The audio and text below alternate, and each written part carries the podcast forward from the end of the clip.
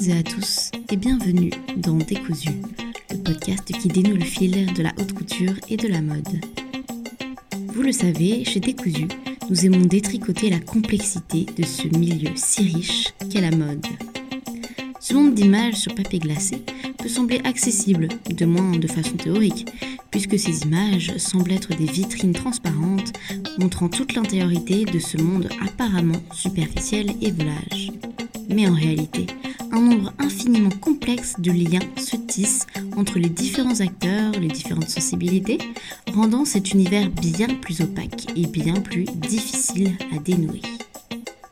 Aujourd'hui, avec Décousu, l'analyse de ce secteur n'aura jamais été autant poussée dans le corps du réel, puisque nous revenons avec un témoin privilégié de l'évolution du monde de la mode, le grand Jean-Paul Goud. Aujourd'hui âgé de 84 ans, cet homme à l'esprit déluré et à la créativité sans limite est un poste d'observation absolument phénoménal pour comprendre quel était le monde de la mode, comment a-t-il évolué et surtout, pourquoi est-il si inspirant. Jean-Paul Goud est un caméléon qui ne compte plus le nombre des cordes qui ornent son arc. Réalisateur, publicitaire, illustrateur, photographe, tout ce qui compose une image de mode, vous pouvez être sûr qu'il l'a déjà fait. C'est notamment lui qui a réalisé la très fameuse pub égoïste de Chanel, ou encore évidemment les affiches des galeries Lafayette avec Laetitia Casta, et bien sûr on a tous en tête ces images de Grace Jones réalisées par ses soins qui sont devenus absolument mythiques. La créativité débordante de Jean-Paul Goud est d'ailleurs plébiscitée en 1989 pour le bicentenaire de la Révolution française. C'est lui qui organise et design toute la parade pour vous dire qu'avec cette personnalité hors norme, on est quand même face à une âme créative connue et reconnue, félicitée, qui aura définitivement laissé son impact dans le milieu de la mode, mais pas seulement. Ce créateur de rêves populaires, dans le sens le plus noble du terme, joue avec l'inconscient collectif et les désirs de chacun pour les sublimer. Et aujourd'hui, Décousu, il revient sur l'intégralité de sa carrière et plus globalement de sa vie en redressant pour nous son évolution à Paris avec le printemps, puis à New York où il travaille pour le magazine Esquire et rencontre la bande d'Andy Warhol ainsi que évidemment Grace Jones qu'il épouse, mais également lorsqu'il revient à Paris et réalise ses œuvres publicitaires. Et c'est alors dans nos oreilles grandes ouvertes que se dénoue depuis l'intérieur ce monde fascinant qui compose nos imaginaires communs. Alors sans plus tarder, bon épisode et bon retour dans le temps.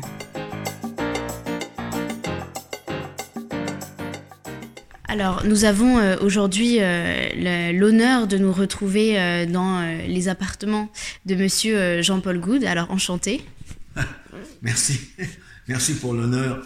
oui, bonjour. Alors pour commencer, est-ce que pour ceux qui potentiellement ne vous connaîtraient pas, est-ce que vous pourriez un petit peu essayer de définir les métiers, parce que vous avez fait beaucoup de, métiers qui définissent un petit peu votre, votre parcours et votre carrière?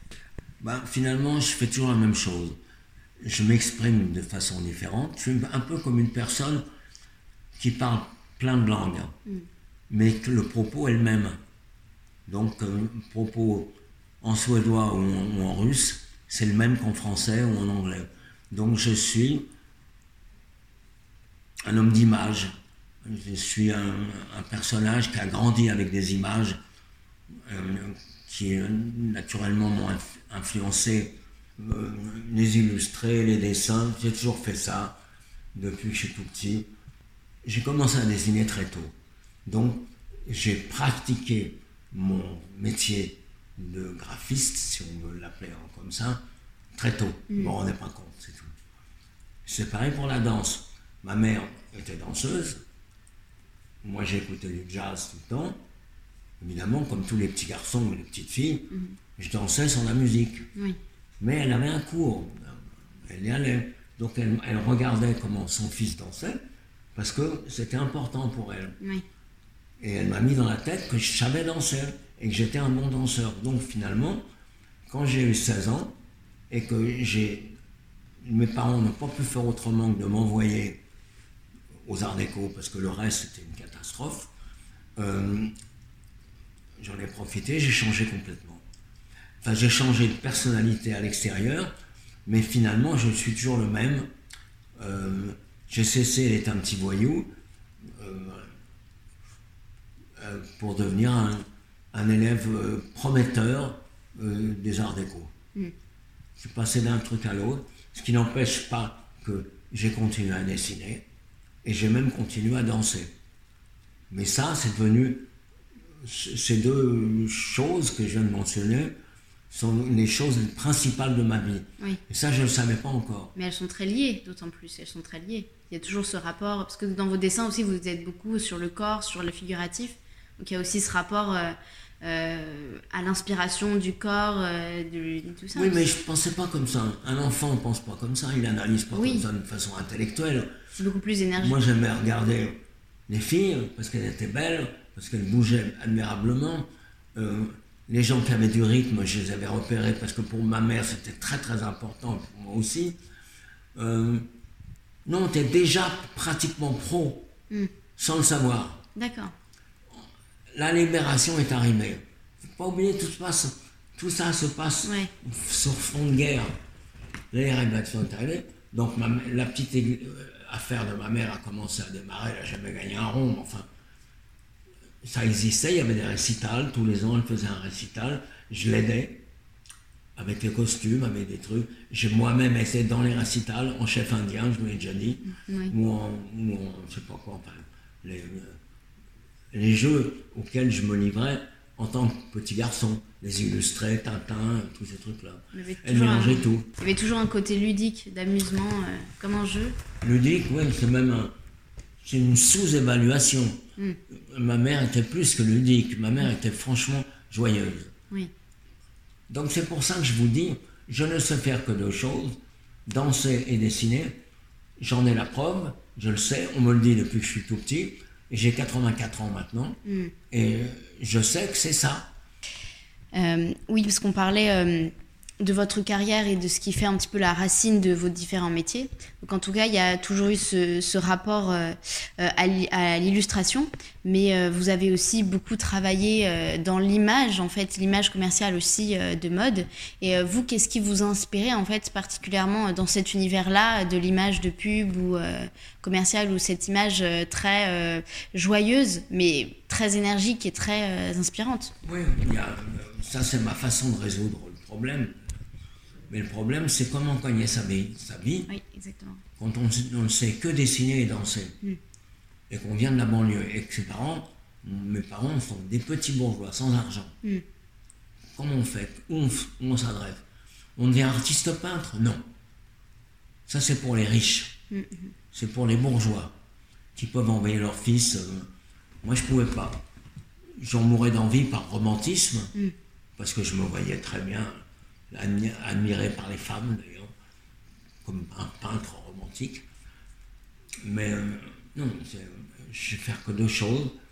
Et là, donc gagner sa vie, ça devient très très important. Mm. On peut parler de l'œuvre euh, d'un imagier, c'est autre chose. Mais gagner sa vie, c'est une réalité. concrète, Et il y a beaucoup de gens qui, qui sont des artistes extraordinaires peut-être pas extraordinaires, mais potentiellement extraordinaires, qui font tout à fait autre chose parce que ils étaient, quand ils étaient jeunes, comme mon père, il est devenu. Euh, il dessinait vachement bien, mais il est devenu ingénieur, euh, comme d'autres d'ailleurs, c'est pas un bon exemple. Mais, euh, J'en connais. Si vous étiez rentier, vous auriez, est-ce que vous vous seriez lancé dans la pure création euh, soit euh, dans la photographie ou dans la peinture, sans... Euh, C'est marrant parce que j'avais pas le choix. Oui, donc la question se posait même pas. J'ai pas le choix. C'est ce qu'il faut, c'est survivre, gagner sa vie. Donc j'ai un copain, son père était bijoutier. Mm, mm. Donc il a travaillé dans la bijouterie de son père. L'autre, il était, je sais pas quoi. Et moi, je ne pouvais pas se prendre la suite de mon père IBM, donc euh, il fallait que je trouve mon truc. Et ma mère me disait, ma manie, danse. Danser, c'est pas possible. Si on veut vraiment mourir euh, euh, pauvre, et j'ai pas osé, disons.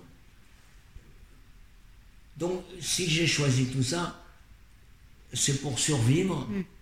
d'une part, et parce que c'est tout ce que je savais faire c'est pas un choix, c'est la vie qui a choisi pour moi.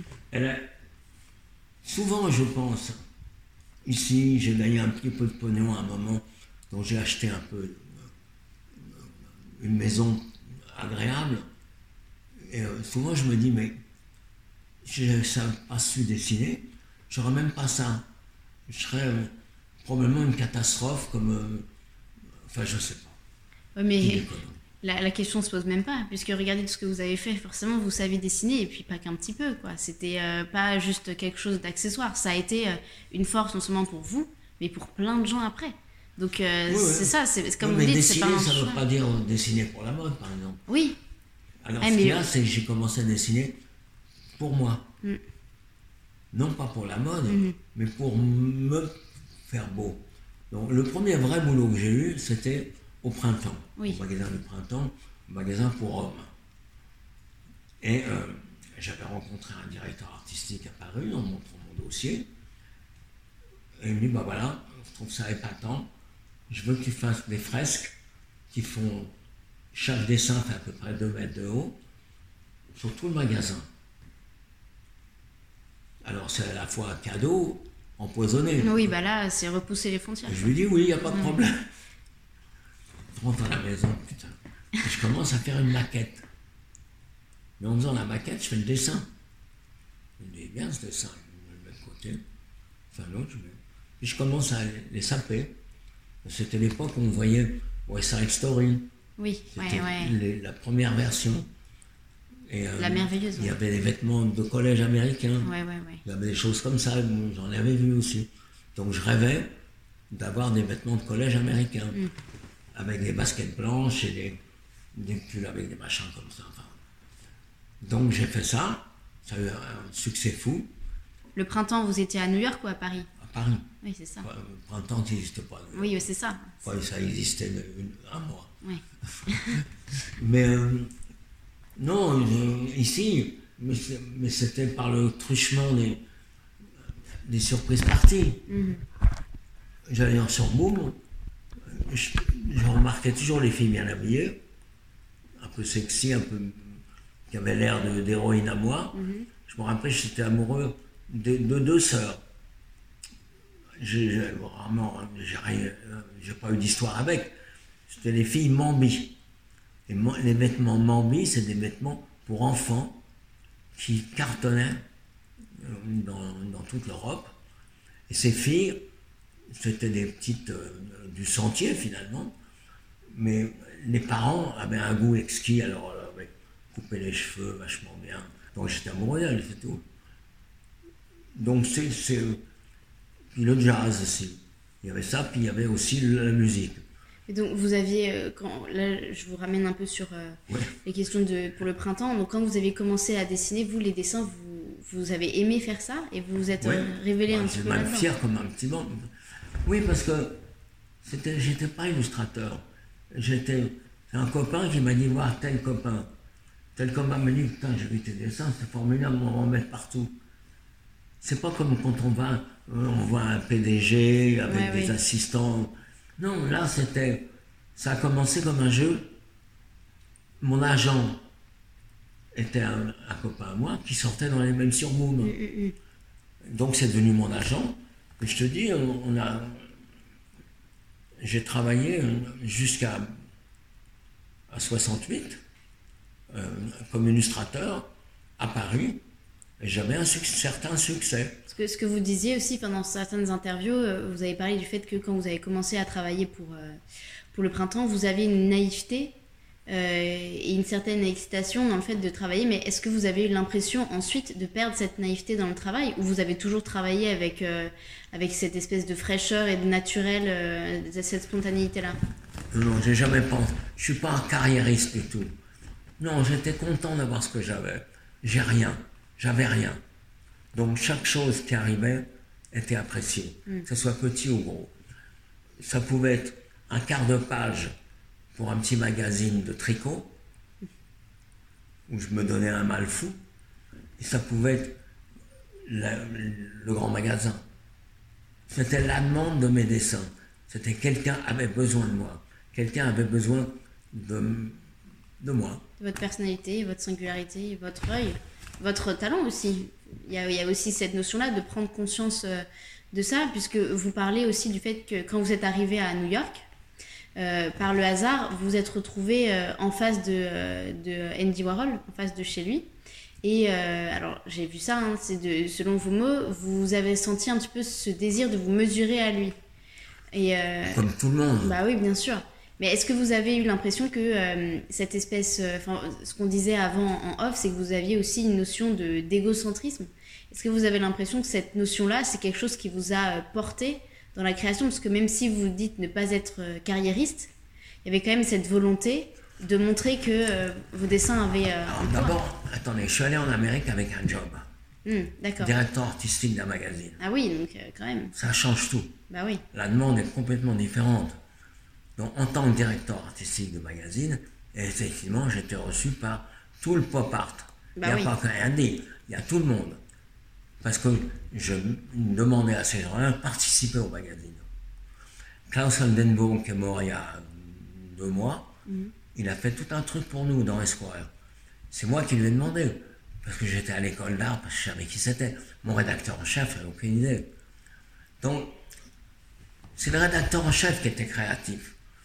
Il est venu à Paris, il a rencontré ce petit bonhomme qui parlait l'anglais couramment, puisque ma mère était américaine, qui était sapé comme un prince, parce que je pensais qu'à me saper. Et quand il est arrivé, j'avais des grands tirages photos de mes dessins, j'avais fait pour les pâtés. Alors il est arrivé j'étais sur le cul. J'avais euh, à peine 21 ans. Quoi. Et vous ressentiez quoi quand vous le voyez être euh, comme ça? Bah là, j'ai vu, j'étais en train de faire mon numéro devant quelqu'un et le numéro marchait. Donc je continue à lui parler, on est devenu. Il s'est rendu compte que je connaissais son magazine presque aussi bien que lui, puisque je le lisais tout le temps.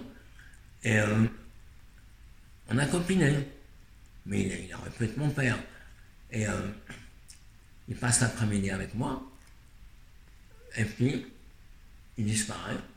Un mois plus tard, il me rappelle de New York, il me dit voilà, je t'appelle parce qu'on cherche un directeur artistique au magazine. Est-ce que vous connaîtrez quelqu'un? Je dis ouais. Moi, Bah oui, forcément. il dit bah ok. Je, je bluffais. Il dit ok, tu parles anglais. Euh, Qu'est-ce que t'as? Tu veux venir à New York? Amène, amène tout ce que tu as. Mais j'ai rien, j'ai une voiture, c'est tout. Et, euh, et puis j'ai réfléchi un peu. Et je voyais tr- très souvent, tout le temps d'ailleurs. On a toujours un meilleur copain à cet âge-là. Ouais. Et Jean Lagarrigue est un, un merveilleux illustrateur, dessinateur qui, est- qui est resté mon ami. Et, euh, et je lui dis, bah, tu veux venir? Il dit, ouais. Allez, on y va. Comme deux mômes. Ouais, c'est ça, ouais. Allez, on y va. Alors, et on est parti. Et quand on est arrivé, on arrive dans le bureau d'Harold, notre nouveau patron. On était tous les deux là, lui était là. Et je dis, bon, alors pour le- les salaires, évidemment, dit, oui, c'est emmerdant parce que j'ai prévu un salaire et vous êtes deux. Problème, ouais. Ah, je me retourne vers mon copain, je suis hyper emmerdé. Je dis, je suis désolé, euh, euh, j'ai- pas réfléchi. Comment on va faire? Alors Harold, il se démonte pas, il commence à se marrer. Il me dit, oh, on va, on va se débrouiller. On va vous mettre dans des, dans des, des hôtels pourris, mais qu'on a pour les, les voyages, pour les gens qui viennent de loin, comme ça, il les met dans un hôtel, ça coûte rien. Donc je suis resté dans cet hôtel avec la Garrigue, on a partagé euh, une suite. Et L'hôtel s'appelle l'hôtel McAlpine, ALPIN, euh, qui était 34e rue, en plein centre de New York. Évidemment, on pouvait aller à pied au magazine. Vous aviez une liberté absolue quand vous travailliez pour euh, Oui et non. C'est-à-dire qu'on a la liberté de petits, de petits malins français qui prennent avantage Oui. des choses qui, qui existent. Par exemple, euh, au déjeuner, c'est vraiment l'Allemagne, hein, c'est l'année, c'est, des anglo-saxons qui vont déjeuner par groupe, ils ont leur resto, ils sont... Ouais, Nous, euh, on bouffe des sandwichs euh, sur le point de la porte, peu plus et, bordélique. euh, alors nous, on allait à Central Park et on se faisait bronzer. comme des petits Parisiens. On arrivait bronzé à mort. Mon rédacteur, mais tu reviens de vacances. Tout était comme ça. On n'avait pas du tout euh, enfreint les lois, mais on les avait contournées. Alors évidemment, on donnait des rendez-vous. Par exemple, il y avait des rendez-vous de directeur artistique, chiant comme tout. Les mecs arrivent, leur portfolio, toujours la même histoire. Et, euh, et, on adorait, il y avait en bas, il y avait un, marchand de glace, un glacier, qui s'appelait Schraft. Mais je dis non, on va donner rendez-vous chez Schraft. On descendait, on prenait une grande table, on avait une... Avec les clients Non, oui, non, pas les clients, les jeunes. Les jeunes qui voulaient participer au, magazine. Oui. Bon, j'ai dû emmener un ou deux clients quand même. Parce que votre, votre travail euh, en tant que directeur artistique, ça consistait en quoi euh, concrètement là-bas? Donner un ton au magazine. Ouais, c'est ça. Donc il y a toujours eu finalement cette recherche d'ambiance, euh, de style, et qui était très, très efficace. Et du coup, ça, vous avez travaillé pour le printemps avant ou après être à New York? Le printemps, c'est avant. C'est ça, parce que du coup, vous aviez déjà commencé un petit peu à avoir cette capacité à ressentir une ambiance et une atmosphère. Oui, ça, je, oui, bien sûr, bien sûr. Simplement, je vous donne le détail de comment ça s'est fait. Oui, bien sûr. Bien sûr, je, savais bien que je perdais pas mon temps et que, euh, j'étais meilleur que mes copains, parce que mes copains, ils ne s'en sortaient pas. Mais ça, est-ce que vous aviez conscience, vous, d'être meilleur? Quand j'étais plus jeune? Oui, d'être meilleur que euh, ceux autour de vous, d'avoir un talent euh, certain quand même. Oui et non. Oui, parce qu'au fond de moi-même, j'avais suffisamment de confiance en moi pour me proposer à ceux qui voudraient bien de moi. Mm-hmm. Donc c'est vrai que j'avais décidé, je méritais leur attention. Donc à ce niveau-là, j'avais l'impression bon. J'ai jamais voulu être meilleur qu'un autre parce que j'ai toujours souffert de la comparaison. Je déteste la comparaison.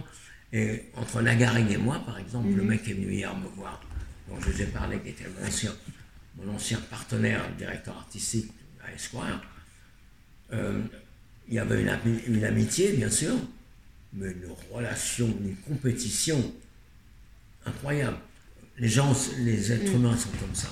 Oui, ça c'est sûr. Et ça, vous, vous l'aviez mal vécu d'être en, d'être en compétition avec. Très mal vécu la compétition. J'ai très mal vécu le fait que j'étais pas premier. Ah, c'est ça. Bah oui. Bah oui. J'ai mal vécu le fait qu'on ne me regardait pas moi, on me regardait un autre. Ah non, mais je suis un cabotin. mais ma mère était cabotine aussi. Oui, bah ma oui. mère faisait un numéro tout le temps. Oui, c'est ça, c'est ce que, ce que vous disiez tout à l'heure par rapport au fait que vous faisiez votre numéro et puis ça a fonctionné. quand vous mais même devant vous, je fais un numéro. Bah, mais tout le monde. Oui, tout le monde, fait, un numéro. Mais après, il y a ceux qui en ont conscience ou pas. Oui, mais il y a, voilà, il y a ceux qui veulent bien en parler. C'est ça. Et qui l'utilisent. Oui, c'est exactement ça. Voilà. Et ça, ça c'est probablement ce que je fais de mieux. Bah, bien sûr. Et alors, il y a un dernier truc quand même, qui est vraiment important, qui est vrai, et qui paraît cucu comme tout mais ma mère me dit toujours, be yourself. Sois toi-même. Ça, c'était. Elle, n'arrêtait pas de le dire, tout le temps. Parce qu'elle pensait à la danse, à l'artiste, mm, mm, mm. qui veut s'améliorer. Non, darling, copie pas un tel. Fais ce que tu sens. Voilà. mais c'est vrai que j'ai été élevé par une bonne femme qui était extraordinaire. Mm. Elle s'en est même pas rendue compte d'ailleurs. Mais c'est ça, c'est un petit peu comme ce que vous me disiez par rapport au fait que vous vous êtes pas rendu compte de ça quand vous étiez plus jeune, par rapport au fait de dessiner, c'est cette même énergie-là. Parce que du coup, quand vous étiez chez euh, Esquire, après, quand est-ce que vous avez euh, commencé, vous, à travailler pour euh, des, des, images commerciales ou à travailler pour des campagnes? C'est après, bien après. Qu'est-ce que vous faisiez après Après Grace Jones. Oui, parce qu'il y a eu cette, cette fameuse rencontre, évidemment. Bah, je sens. Esquire a eu bonheur total pendant huit ans à peu près. Et mon bénéfacteur, mon, rédacteur en chef, est parti. Hmm. Il s'est fâché avec la direction, il est parti. Moi, j'ai suivi mm. par, par, essai. Croyant que j'allais survivre très facilement. euh, ça a été plus dur que je croyais. Là, vous étiez à New York. Oui. Ouais, Ah, ça. ben, je me disais, bon, je suis à New York, mais je compte- les gens voient Espoir tout le temps. Mais j'arrivais dans les autres magazines, ils disaient, oui, c'est bien pour Espoir, mais nous, on n'est pas Espoir. Ok, oui. Donc là, ça a été dur, non, de vivre À ça? New York Magazine, par Ouais, exemple, ouais. quand je suis allé voir à New York, je les connaissais. C'était même des copains. Et oui, mais tu ne peux pas faire la même chose que tu fais pour eux. Il faut que tu fasses. Mais je dis, je ne fais pas du Esquire, je fais du moi. Oui, bah, bien sûr. Donc ça a mis du temps. Ça a recommencé. J'ai recommencé à faire de l'éditorial. Pas de publicité du tout. Donc je ne gagnais pas d'argent. Et euh, j'en avais besoin. Et, parce que j'avais, j'avais pris un, un penthouse hors de prix. Euh, donc euh, il fallu que je trouve le- du boulot. Alors j'étais voir des magazines, j'étais voir New York Magazine. New York m'a dit attention, il ne faut surtout pas que ça ressemble à Esquire changé après. Et puis, les affaires sont devenues de pire en pire. C'est la fameuse dépression.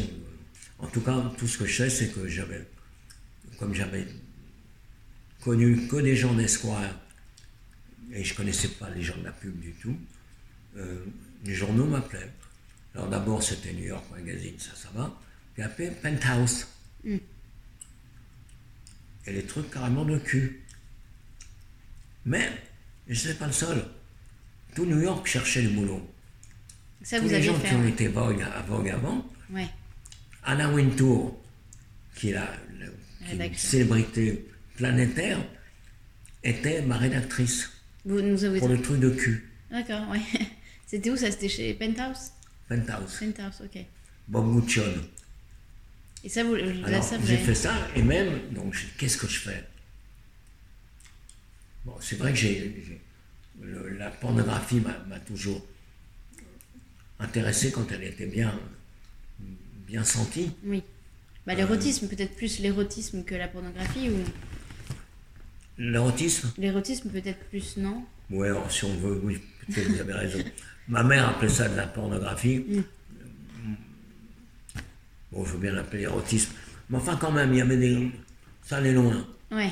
Parce que, je ne peux pas rentrer dans le détail, mais j'admirais beaucoup un mec à Paris, un Irlandais que- fou qui est mort d'alcoolisme, qui dessinait. Il dessinait comme Bérard, il dessinait Ouais. très librement comme ça. Et je l'avais imité. Donc dans mes vieux, dans mes bouquins, il y a même des dessins pornographiques euh, que j'ai faits quand un petit peu plus tard. Parce que je ne vous ai pas encore parlé de la négritude. Oui, ouais. Alors c'est vrai que Saint-Mandé, c'est un drôle d'endroit. Vous connaissez? Saint-Mandé un petit peu, oui. Parce que donc c'est là où vous êtes, euh, où vous avez grandi. Oui, mais vous y êtes allé déjà Vous Oui. voyez un peu Parce qu'il y a un zoo énorme, et puis il y a le musée qui s'appelait le musée des colonies. Oui, ouais. Quand j'étais môme, Il y a eu les, ouais, les fameuses Ouais, au musée des colonies. ouais, bien sûr. Et c'était le raffinement extrême. C'était beau, il y avait des beaux masques, c'est très très beau. Bien sûr c'était des colons qui avaient ramené de l'art à l'Afrique. Ouais, bah, bien sûr. Enfin, Ouais. mais sinon, c'était magnifique. Ouais. Donc, j'étais très influencé. La beauté pour moi, c'était pas forcément la secrétaire du, euh, du coin. C'était plus, il y avait déjà le côté altier d'un personnage, euh, déjà interprété Oui. par les Africains eux-mêmes. Je partais de ça, je partais d'une Afrique qui existait pour en faire la mienne. Tout ce que c'était un peu comme si j'avais pris des, des statues africaines que je les avais habillées euh, euh, avec la mode de l'époque. Naturellement, j'aurais pas fait de choses pareilles. Donc j'avais choisi mes héros physiquement. Je n'aimais que les, les, les beautés, qu'elles soient n'importe quel coin du monde, les pommettes saillantes, les grosses bouches, les nez très droits, euh, si possible épatés. Et puis, les années 70, et là, les gens sont plus libres. Mais bon, en tout cas, après, vous avez commencé à travailler justement à faire des, des éditos et, et cette beauté-là que vous aimiez, est-ce que vous essayez, est-ce que vous avez essayé un petit peu de la mettre en avant et euh, dans Tout vos le temps, éditos Tout le temps. Bah, bien sûr, on met toujours ce qu'on aime en avant. Ça a été compliqué parfois euh, Est-ce qu'il y a des gens qui vous ont dit non, ça c'est pas, c'est pas Non, bien non, à l'époque, du moment que les gens étaient blancs, ça allait. Il n'y avait aucun problème, on les trouvait intéressants physiquement. Et puis c'était dessiné. Mm. Après, quand j'ai commencé à prendre ce que je dessinais dans ma tête en vrai, j'amenais des gens comme on le faisait tout le temps. Ouais. Parce qu'ils avaient des nez bizarres. Mais moi, j'avais dans le visage quelque chose qui m'intéressait Mm-hmm. et je pouvais arranger ça sur mes dessins. Mhm.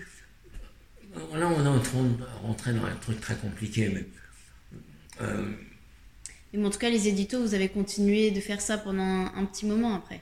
Non, mais j'avais vraiment un type d'être humain que j'admirais.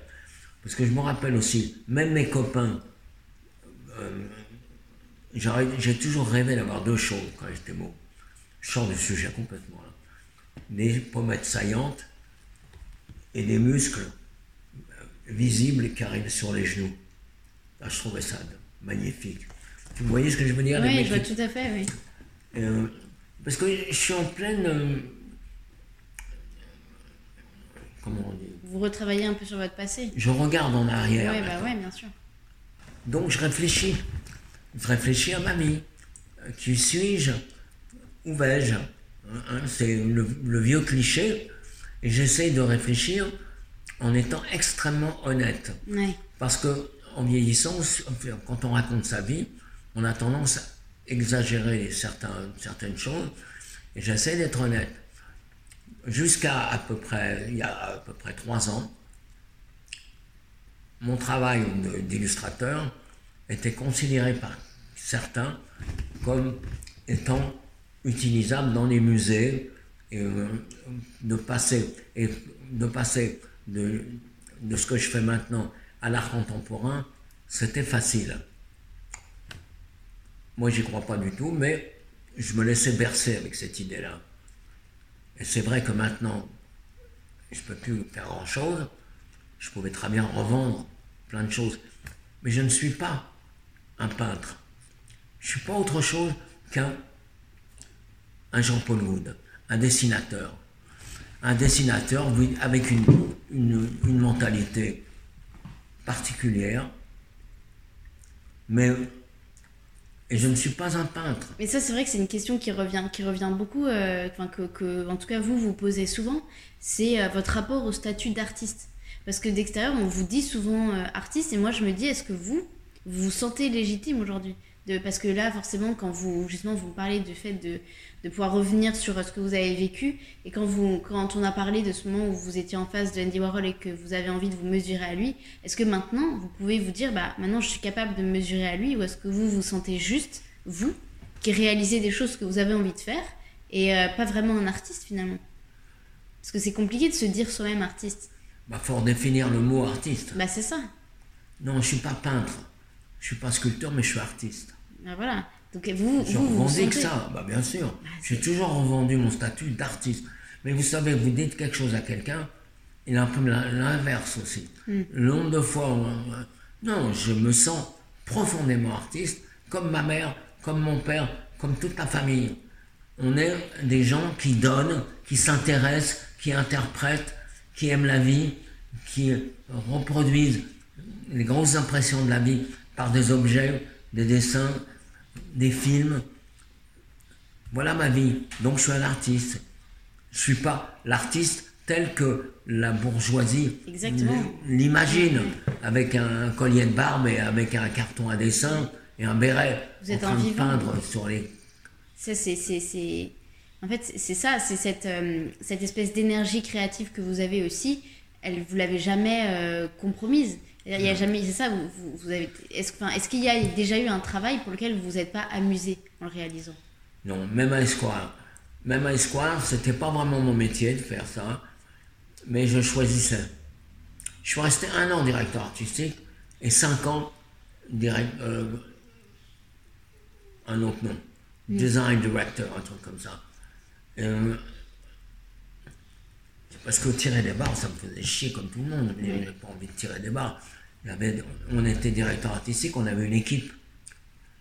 Faites-moi ça proprement. Moi, je sais pas le faire. Ça m'ennuie. Non, euh, j'ai déjà dévié en étant directeur artistique. Mm. Et j'en suis très content. Parce que sinon, je serais resté un illustrateur poussiéreux et euh, frustré Mm. euh, Et gris. et amer. Oui, amer, oui. Et euh, quand, quand vous avez. euh, justement, quand vous aviez. euh, enfin, même si vous avez toujours eu cette, ce sentiment profond d'être un artiste, est-ce que vous avez déjà douté du fait que ce que vous faisiez était vraiment. Enfin, est-ce que vous avez déjà douté de votre travail ou Vous avez toujours été sûr de vous? Ma- Maintenant, ma- bien sûr, je doute.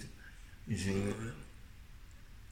je doute, mais comme beaucoup de gens qui doutent tout le temps, quand ils ont l'impression d'avoir raison, on ne peut pas m'arrêter. Ça arrive une fois sur dix, mais là, je suis vraiment motivé. Et c'est d'ailleurs pour ça que j'ai le culot Oui. de diriger des gens. J'ai le culot d'aller jouer les metteurs en scène parce que je suis poussé par un désir de ré- réalisation. Mais donner des ordres, m'engueuler avec les gens, c'est quelque chose de très pénible pour moi. Et forcément, je suis obligé de le faire. Oui. Attendez, il y a un truc que je me rappelle, vous m'avez parlé de ça, Warhol. Parce que ça, ça, ça, c'est marrant. Warhol, c'est vrai que c'était le, le héros de tout le monde. En 68, je suis arrivé en 69 à New York. Non, en 70, c'était Warhol, après son, après son assassinat, euh, il était même remis de son enfin, de sa blessure, et il est très, très curieux de rencontrer des gens nouveaux tout le temps. Parce qu'en fait, c'était les gens nouveaux qui le nourrissaient. Bah, bien sûr. Alors, quand il a appris que Esquire, qu'il il adorait Esquire parce qu'il avait été illustrateur lui-même, euh, il y avait des petits Français qui étaient mignons, plus, autant on était mignons tous les deux. Il nous a invités un soir euh, à la Factory pour voir un film. Là, on a découvert, c'est vrai, c'était impressionnant. Il n'y avait que des garçons, quelques filles très très outrées. Donc, c'est vrai que de plein pied, comme ça, je suis rentré dans l'univers des homos branchés. Parce que les homos euh, du métier, je les connaissais. Je travaillais pour eux. Mais là, c'était différent. C'est un monde très artiste, ouais, c'est différent. Ils étaient destroy. Ouais. Donc, j'étais un peu intimidé. Et puis, Andy était très gentil avec, avec nous, avec la Garrigue et moi, parce qu'on était mignons, jeunes. Et nous, on était carrément presque hostiles, comme des vrais petits cons. Euh, ouais, ouais, ouais, ouais, d'accord.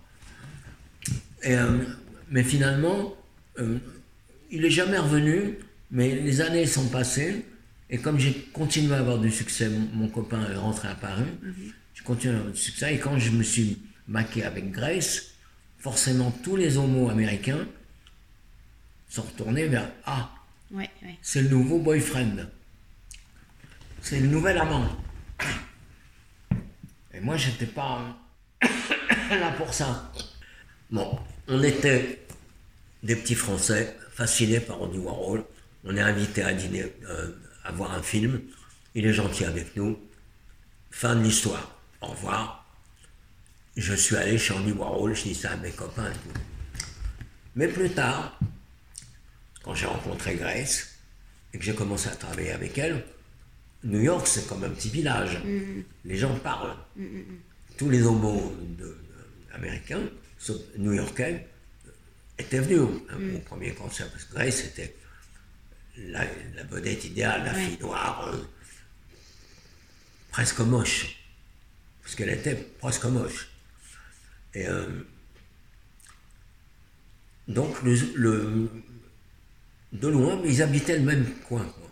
Ils étaient à Union Square et ils étaient au 9 et moi j'étais au 19. Donc c'est vrai qu'ils regardaient, ils voyaient ce que je faisais et moi je voyais ce qu'ils faisaient. Et souvent je regardais, je les regardais, je les insultais. Je les détestais instinctivement parce que j'étais jaloux. Oui, bien sûr. Et, euh, et finalement, c'est eux qui se sont manifestés et qui m'ont demandé. Ah oui, ils ont vu que je mettais beaucoup de gens de couleur dans Esquire. Et, la sur- et euh, après, et c'est vrai aussi que j'avais euh, une, une petite amie noire qui s'appelait Radia, dont j'étais amoureux, et elle vivait avec moi. Elle avait une petite fille d'un de ses amants d'avant. Et donc, on, a un, peu l'incarnation d'une famille euh, intégrée. Parce que les gens croyaient tous que la petite fille était la mienne. Mm. Euh, donc, tous les, et tous les gens de Warhol, on allait tous dîner à Max's Kansas City, qui est un restaurant. Et là, tout, tout le quartier s'y retrouve. Alors, ils me voyaient arriver. Ils ne me connaissaient pas encore. ils avaient dit, on dit, oh, il y a un mec là qui habite enfin avec une fille. Elle était belle quand même. Parce qu'elle était grande, elle portait une grande afro à l'époque où mm. c'était à la mode. Et euh, donc mon nom a commencé à circuler un peu. Et puis je connaissais des gens dans la mode. Euh, et c'est vrai que j'étais attiré par ça. Mm. Et que la raison pour laquelle je ne rentrais pas dans la mode, c'est uniquement parce que c'était homosexuel. Et que je me considérais euh, pas, pas, partie du même groupe. Je, pouvais pas... Mais c'est vous qui, c'est vous qui n'avez pas envie de rentrer dedans ou c'est le milieu qui, qui ne voulait non, c'est moi. C'est vous. C'est moi. Le milieu, s'en foutent. Non, non, c'était que j'étais comme un petit bourgeois de Saint-Mandé, mm. snob. C'est une, espèce de snobisme. Toutes ces tapettes, me disais-je, mm. dans la tête. Et ça, vous Parce après. J'étais conditionné par mon. Bah, bien sûr. Et ça, vous l'avez déconstruit après. Ouais. ouais. Je me suis libéré. Mm, avec les années, je m'ouvre de plus en plus. D'ailleurs, mes copains PD me disent je suis encore dans le placard. Je vais en sortir dans pas longtemps. Vers 90 ans, il n'y a pas de problème. Bah, c'est un, une, porte de salut. Euh, non, non, mais je, je, suis. Je fais partie. Il y a, il y a beaucoup d'hétéros comme moi. Pas beaucoup. Il y en a eu pas mal dans l'histoire. Et, euh, surtout dans, du monde du spectacle. Oui, oui. Et euh, qui sont devenus producteurs en général. Mais en tout cas, dans, cette, dans cette, cet univers de la mode, justement, euh, qui, a, euh, qui était très euh, effervescent hein, ces, cette année-là. Oui, mais je ne connaissais pas. Oui, mais après, quand vous l'aviez, vous êtes un petit peu rentré dedans quand même. L'univers de la mode, je l'ai vraiment connu qu'à partir de Paris, mm. quand je suis revenu la deuxième fois. Avant, je les connaissais. Je travaillais pour le printemps, tout ça, mais j'étais pas dans le ghetto mode. Et il était comment alors cet univers dans ces ben, C'est un univers auquel j'ai appartenu en tout cas vraiment tous les amis à vous sont des gens de la mode, tous les événements tournent autour de ça. C'est énorme quand même comme, industrie. Euh, Est-ce que vous vous sentiez que c'était un univers qui était inspirant pour vous? Non, pas l'univers. Ce qui est inspirant pour moi, c'est les gens qui portent les vêtements. Mm, mm, mm. C'est la personne qui le porte. Euh, et d'ailleurs, ça se voit. Je découpe les photos. Pourquoi je découpe les photos? Pour agrandir, c'est tout. Je peux vous dire les gens que j'ai pas adoré. Oui, quels, étaient les, quels étaient les gens dans le monde de la mode alors qui vous ont vraiment euh, inspiré Asdine. Oui. Ah ouais. Asdine, et encore, il pouvait être même méchant d'ailleurs. Mais nous, on s'en donnait très bien. Parce que, je sais pas, il m'a pris, j'ai commencé à le, à le voir quand je suis revenu d'Amérique, presque immédiatement. Donc j'étais tout neuf. Euh, on s'est bien entendu, donc on dînait tous les soirs. J'étais avec une fille qui s'appelle Farida, ah oui. qui existe encore. Vous avez fait des photos très fort même. Magnifique. Elle n'était pas magnifique à l'époque. Hein. Oui, mais c'est vous, c'est votre œil. Bah, elle, est, elle est pleine de défauts, et c'est ces défauts qui mis en valeur, canalisés, qui fait qu'elle est une beauté, mais tout à fait différente de tout le monde. Et que quelquefois, quand elle démarrait, quand elle était avec moi, je l'envoyais à des castings, elle se faisait jeter, mais comme une malpropre. Cela dit, c'est pas le genre à se faire. Mais, euh, mais non, c'est vrai que j'ai toujours eu le sens d'une mode qui dépasse le vêtement même. Oui, ah oui. Les filles à la mode, par exemple, Zouzou la twisteuse, mhm elle avait un physique complètement nouveau à l'époque. En fait, vous, ce qui vous plaisait, c'est en fait, est-ce que c'est un petit peu aussi ce qu'on retrouve avec euh, votre utilisation parfois des, des clichés ou des choses un peu grotesques dans vos, dans vos photos? Il y a toujours ce goût d'être un peu décalé, mais de trouver la beauté dans ce qui est décalé, justement. Il me semble aussi que vous parlez de ce côté un peu mauvais goût. Le fait d'utiliser le mauvais goût pour le sublimer, justement. Oui, Justement, c'est ça qui est extrêmement intéressant. C'est exactement ce dont on parlait là, c'est-à-dire que vous, vous savez analyser ce qui est communément admis comme un défaut et vous savez l'utiliser pour justement en faire une matière sublime. Et c'est ça qui a permis de, ça qui de révéler des tonnes de beauté, c'est ça qui a permis de créer un nouvel univers parce que sinon on reste toujours dans la même chose en fait. Ouais, ouais c'est vrai. C'est vrai. Mais euh, parce que pour vous, quelle est, l'importance de l'humour dans la création? Parce que vous avez aussi beaucoup, enfin, euh, toutes vos œuvres sont, sont innervées de joie, d'amusement, il y a un côté un peu décalé, même s'il y a forcément parfois, on, joue sur les codes bourgeois du vêtement, etc. Quelle est pour vous la place, en tout cas, de l'humour, euh, du fait d'être un peu provocateur, euh, tout ça, dans, la création? Bah, D'abord, les bourgeois, c'est pas parce qu'on est bourgeois qu'on n'a pas d'humour, mais non, je revendique ma bourgeoisie parce que c'est mes racines. Oui, bien sûr, mais quand je dis bourgeois, je parle pas. Euh, là, en l'occurrence, c'était pas en termes de, euh, de caractéristiques sociales, mais plus en termes de mentalité. Quand on dit par exemple que quelque chose est bourgeois, on va tout de suite identifier ça à quelque chose de carré. Donc là, justement, je parlais un petit peu en termes de stéréotypes. Oui, mais c'est un peu une erreur. Mm. Euh, c'est une erreur de considérer que le bourgeois, c'est carré. Parce qu'il y a, y, a, y a des. Enfin, dans mon cas, être bourgeois, ça veut dire pouvoir payer ses, mois, ses fins de mois et acheter de quoi manger et, faire un, gigot pour le, pour le week-end. Mm. je veux dire, c'est une petite vie que moi j'ai vécue avec mes parents, qui était très bien d'ailleurs. Mais c'est pas les grands bourgeois. Quand, quand, pendant la Révolution, on parlait de bourgeoisie, c'était autre chose. On parlait de gens multimilliardaires qui exploitaient les autres. Non, je trouve qu'on utilise beaucoup de, de, mots formules. Mm, oui, exactement. Et justement, c'est ça qui est très intéressant, je trouve, dans votre travail, parce que cet esprit, euh, euh, enfin, cette esthétique bourgeoise, justement, elle est, euh, comment dire, elle, elle, est rayonnante. Elle est très joyeuse. Il n'y a pas du tout un côté on s'ennuie, un côté grisâtre, pas du tout. Justement, il y a le côté, bah, en fait, c'est qu'on aime les belles choses. Bah, disons, c'est ma mentalité, je regarde la vie de mon côté. Non, c'est vrai. Si j'ai, soi-disant, du courage, bah, beaucoup de gens disent que j'ai du courage parce que j'ai eu tellement de problèmes euh, physiques qui ont été traités dans les hôpitaux que c'est vrai que ça a été très dur. Mais mm. Mais c'est pas que j'ai du courage, c'est que je suis lié. Ça me fait marrer. Par exemple, j'ai un jardin avec des petits cailloux blancs. C'est très joli quand on a des, chaussures normales, mais vous avez nos talons, vous pouvez marcher dessus. On essaye. Et avec ma chaise roulante, au début, comment je faisais pour venir ici? Ben, on, a, mis un tapis. Le tapis qui est dans, comme vous avez arpenté, là, à l'instant, dans, dans mon jardin, c'est une solution euh, technique à un problème, mais qui apparaît quand on vient chez moi, du wood. On sait très lui, mettre un tapis.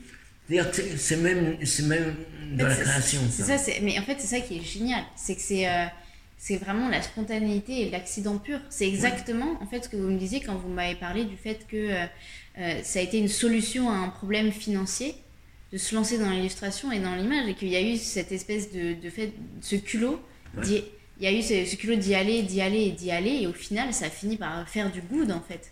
Non, puis je savais le faire. C'est tout. Je me rappelle, j'avais fait une, une, la toute, enfin, une des premières pubs publiées quand j'étais très jeune, je devais avoir 20 ans. Euh, c'était pour Franck et Fils. Mm. Ça existe encore, c'est un Neuilly. Il fallait faire une bourgeoise. J'ai très bien fait. J'ai pensé à Gréau, j'ai pensé au c'était mignon, ça a eu beaucoup de succès. Mais je savais que je pouvais aller plus loin. Hmm. Mais quand on est illustrateur et qu'on dit qu'on veut aller plus loin, on passe pour un prétentieux euh, inconscient. Hmm. Donc c'est même pas la peine. Il faut aller plus loin pour faire apprécier ce qu'on a fait. Hmm. Mais il ne faut pas avoir l'intention d'aller plus oui. Ouais. Mais ça, c'est. Là, en fait, c'est exactement ce que, euh, ce que vous a dit votre mère. Be yourself. Be yourself. C'est ça. Ça a Be été votre moto. mais pas en théorie, En pratique. Vis-le. Ouais, exactement.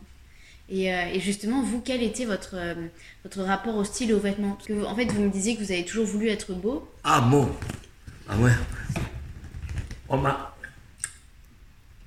J'avais une conseil. Parce que c'était important pour moi. L'harmonie des. Un dessinateur, euh, l'harmonie des traits, tout ça, le rapport du nez avec la bouche, tout ça, c'est du dessin. Euh, C'est c'est le métier du dessinateur, du vrai dessinateur. Je parle pas du dessinateur de BD, je parle du vrai à l'académie. Oui. Donc je suis une espèce de dessinateur académique. Sauf que je dessine plus, je travaille directement avec les gens et je travaille avec le- les,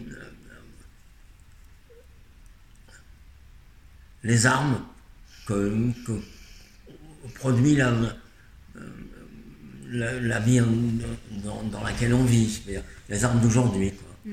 Euh, Quand vous étirez les coups, quand vous. euh, bah, cette, fameuse, cette fameuse photo de Grace Jones où euh, son corps est dans une position euh, irréelle, bah, c'est du dessin. C'est du dessin sur de l'humain. mais je suis pas photographe. Oui, mais euh, pourtant. hein. Je me sers de la photo comme on servait un pinceau. Oui, c'est ça, vous êtes illustré. Mais Ah oui, mais un pinceau, il n'a pas de talent, un pinceau. C'est celui qui fait bouger le pinceau, qui Oui. fait l'image. C'est pareil pour la photo. Il y a plein de photographes, plein d'assistants photo et des photographes qui n'ont pas d'inspiration. Ils connaissent, ils savent faire prendre une photo, alors que maintenant les techniques sont tellement avancées que c'est plus tellement prestigieux. Éclairer un, un décor. Donc, euh, j'ai décidé il y a très longtemps, quand j'étais encore à Esquire, j'étais directeur artistique et je voulais absolument travailler avec Helmut Newton. Ah, bah, bien sûr. Donc j'invite Helmut et euh, on devient, on sympathise et je l'emmène dans mon studio. Et, euh, et il voit les peintures que je faisais à l'époque, c'était tout fait à la main. Tout ce que je fais à l'ordinateur était fait à la main. Donc je faisais découper mes hectares, je faisais un grand tirage qui était mon dessin. Puis après je commençais à gauche, en haut à gauche et je finissais en bas à droite, 15 jours plus tard. C'était un boulot, mais de dingue. J'imagine. Mais quand j'arrivais, et c'est là le showbiz, quand j'arrivais au magazine, regardez, Oh, vous avez vu ce qu'il a fait Jean-Paul? Vous voyez, c'est rapport qualité, applaudissement. Ouais, ouais. Le numéro. J'aime bien être apprécié. Et même encore maintenant, si je fais un truc raté, j'en parle pas. Euh, et puis si c'est pas raté et que les gens le disent c'est bien, je suis vachement fier. Je la joue modeste, mais au fond, je suis très très fier. Quand... Non, je suis jamais qu'un un petit dessinateur qui a, qui a réussi son coup. Quand vous pensiez vos campagnes, et vos photos et vos réalisations, quel rôle avait le vêtement pour vous? Le vêtement, c'était un outil, c'était euh, un objet grotesque, c'était... euh, Non, le vêtement serait important, mais il y a. un- Si je. Non, là, là ça devient une illustration. Euh, si je. Le, le vêtement. Bon, là, on tombe dans, dans ma production de choses qui sont moitié-moitié, qui sont un peu artistiques. Non, le, le- le vêtement est très important dans l'apparence. Un vêtement peut vous changer quelqu'un complètement. Euh, C'est pas quelque chose qui vous a importé dans le fait de créer? J'ai jamais créé de vêtements.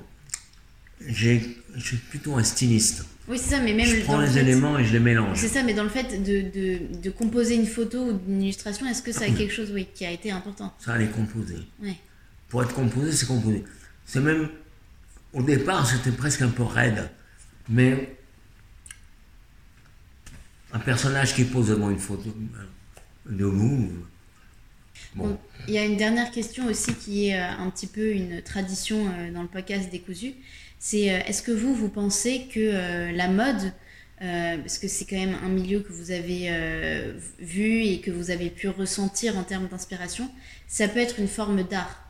Est-ce que vous pensez que, par exemple, les créateurs, euh, vous parlez d'Asdin ou peut-être, je sais pas, à cette époque-là, il y avait aussi bah, Mugler ou Jean-Paul Gaultier. Est-ce que vous pensez que eux, ce qu'ils ont créé, ça peut être une forme d'art? Non. Mais Gaultier, Gaultier, c'est un artiste. Hmm mais il fait de la mode. Alaya est un artiste et il produisait de la mode. Et vous, est-ce que vous pensez, est-ce que vous êtes un artiste qui fait de l'art? Non, moi je fais de l'art. Je suis un artiste qui fait ni l'un ni l'autre. D'accord.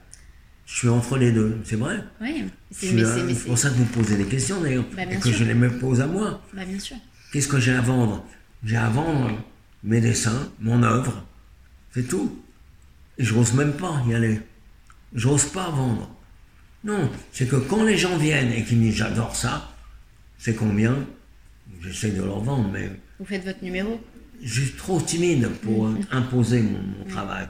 Par contre, quand les gens s'occupent de moi et font de moi un, monstre de, d'exhibitionnisme, par exemple, le bicentenaire, oui, oui, la fête, du bicentenaire, j'ai été une vraie star. Bah là, oui.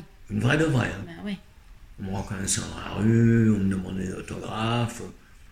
C'était vraiment marrant, quoi. Mais ça dure un an. Hein. Mais c'était marrant. Oui. Mais vous avez toujours cette Tout ça, c'est les efforts récompensés par un applaudissement. C'est tout ce que je veux, c'est des applaudissements. Je veux qu'on aime ce qu'on se fait. J'aime être, j'aime être aimé. Je vis les histoires d'amour. Euh, je vis une histoire d'amour depuis 30 ans avec mon épouse. Et euh, ça se passe super bien. Ça vaut aussi parce que j'ai 4 ans d'immerge. Il y a ça aussi. Eh ben, écoutez, merci beaucoup. merci pour votre temps. Et puis, c'était un vrai plaisir. J'aurais bien aimé être plus brillant que ça, mais... Non, bah, vous inquiétez pas. C'est le simple fait de regarder ce que vous faites, euh, on comprend ce que vous voulez dire. C'est ça qui est important.